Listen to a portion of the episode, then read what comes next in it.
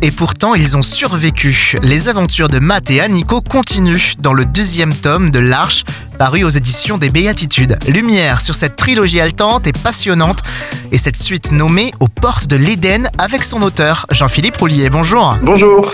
La fois dernière, nous étions euh, embarqués dans une arche de Noé totalement réimaginée à travers le premier tome intitulé Jusqu'aux extrémités de la Terre. Alors sans tout dévoiler, après la glace de la grotte et le feu des volcans, la quête d'un autre futur se poursuit tout en continuant des allers-retours dans le passé. Bah voilà, cette histoire, elle est euh, toujours euh, axé sur deux niveaux. Il y a un niveau de récit dans un passé lointain et puis un récit qui se passe dans un avenir euh, imaginaire. Reprenant un questionnement de présentation de l'ouvrage, si c'est la fin du monde, pourquoi sommes-nous encore en vie? En fait, c'est une question que se pose directement Nico puisqu'ils se retrouvent dans une situation qu'ils comprennent pas, dans une époque euh, qui semble pourtant familière. La vérité, c'est qu'ils savent même pas pourquoi ils sont embarqués sur cette arche. Je crois que Noé s'est posé sans doute par moment un petit peu la question. Alors nous sommes en pleine période de l'Avent, à l'approche de Noël.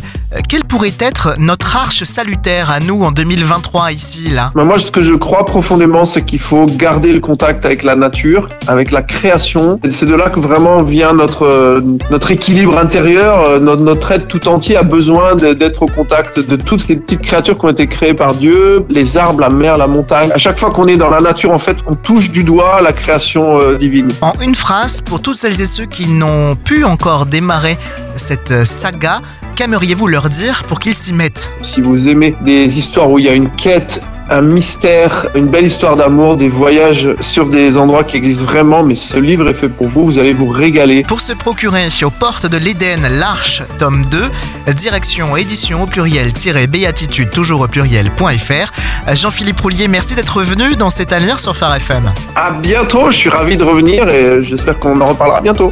Avec plaisir, au revoir. Au revoir.